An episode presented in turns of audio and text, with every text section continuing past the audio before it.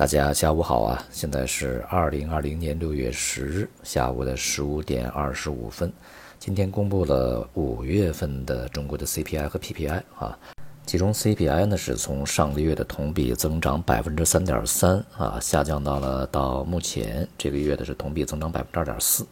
也就是说呢是这个 CPI 啊重新回到了二到三这个区间啊。增速呢是放缓到了十四个月以来的最低水平啊，同时也是连续四个月啊增速走低，CPI 增速的大幅下滑啊，主要原因呢是食品啊价格这个大幅的下降。整体来说呢，是从上个月啊这个同比涨幅百分之二十几啊，这个大幅下滑到了这个月啊同比涨幅只有十点六，猪肉啊、禽蛋的蔬菜啊都有所下跌。一方面呢，这个食品的同比增速下滑啊，环比下跌呢，是导致啊 CPI 增速大幅下滑的一个原因。而另外一方面啊，食品价格对于整个 CPI 的贡献呢，仍然是相当高啊。在整体啊2.4的这个涨幅里面，贡献了这个2.15个百分点啊，绝大多数都是食品，而非食品价格呢，只是这个贡献了0.4个百分点。这说明了需求还是相当疲软的啊，而且这个核心 CPI 呢是同比增长一点一，和上个月是持平，这个数字呢还是相当低的啊。一方面啊是消费物价呢不及预期，这个增速呢开始大幅放缓；另外一方面呢 PPI 同比呢也是负增长百分之三点七啊，这个也是比市场的预期啊要降幅更大一些。这个与我们在进口过程中啊一些这个。上游的能源啊、原材料啊，它价格大幅下降啊，有非常大的关系。随着这个大宗商品呢价格开始逐步企稳啊，未来 CPI 的降幅呢有望逐渐的收窄。不过呢，这个生产物价的通缩呀，恐怕还会持续相当一段时间啊，短时间之内改观的可能性也并不大。而消费物价呀，随着像猪肉啊供给越来越改善啊，那么未来呢，恐怕也会是一个。仍然具有下行空间的啊这样一个状态，这也就是我们在之前反复所说的啊，当一个经济的危机也好、衰退也好到来的时候啊，在前期呢，无论货币政策和财政政策多么的用力，它首先带来的啊都是通货紧缩压力，而不是立刻就有通货膨胀。通胀呢，需要这个等经济啊实质有企稳啊复苏的苗头以后呢才会出现。当前这个通胀的温和啊，也使货币政策在未来相当长的一段时间里面保持一个相对较松的状态呢，成为啊一个可能。因此呢，市场利率水平短时间之内就大幅的飙升啊，导致整个债券市场出现熊市呢，这种可能性也不大。今天的这个国内债市呢是相对比较稳定吧啊，微跌。不过呢，长短端的收益率大多数啊都是高开低走，收益率反弹的力度呢也是逐步的减弱啊。从这个中期角度来看呢，央行一方面呢，它会这个想方设法的去降低实体经济的融资成本啊，另外呢，也会严控这个货币政策有所放松以后啊，资金呢再度进入到什么金融体系里面去空转啊，或者是进入到这个房地产市场里面去。因此啊，从这个节奏上面，从这个手段上面，也是有保有控啊。近段时间啊，也有消息传出来呢，央行在采取一些措施呢，去指导这个商业银行去压缩啊这个结构性存款，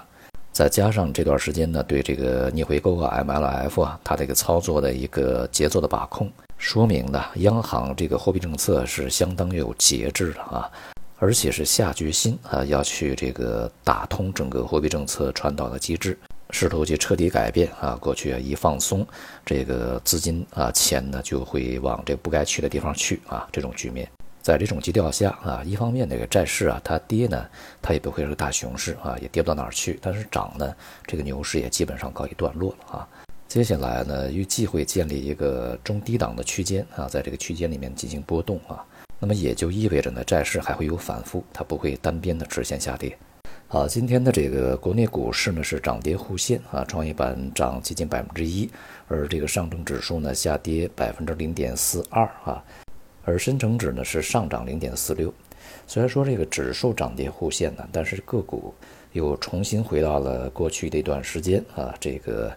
指数涨个股不涨的这么一个局面啊。今天大多数板块呢也是跌多涨少，就即便是创业板呢也是勉强的涨跌互半啊。而这个主板里面呢，大约有七成是下跌的，而从这个具体行业和板块来看呢，除了医药医疗啊还是比较强的，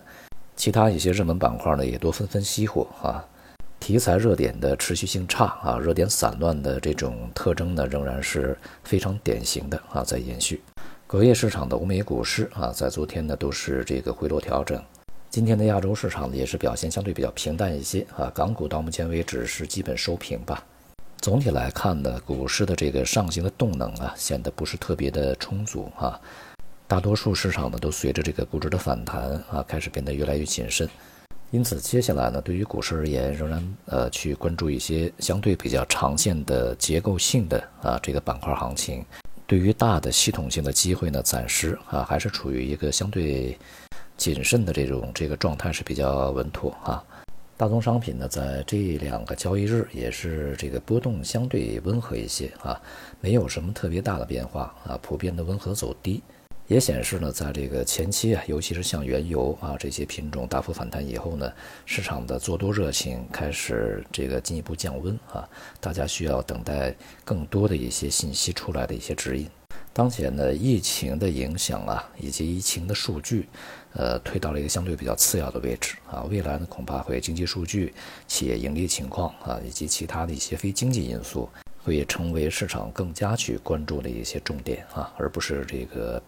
新冠的数字又增加或者减少了多少啊。现在看起来呢，这个新冠呢越来越受控，而且呢，相关的药品啊，无论是疫苗还是这个治疗的特效药啊，它推出呢已经可以看得到。所以呢，它也就不会再作为一个重点啊，重点呢还是经济本身到底会怎么样。因此呢，还是之前那句话啊，在这个世界上啊，确确实实在过去的几个月发生了非常多的重大的一些事情啊，而且遭受了非常严重的这个冲击。那么这些痕迹呢，很难啊轻易就把它抹掉的。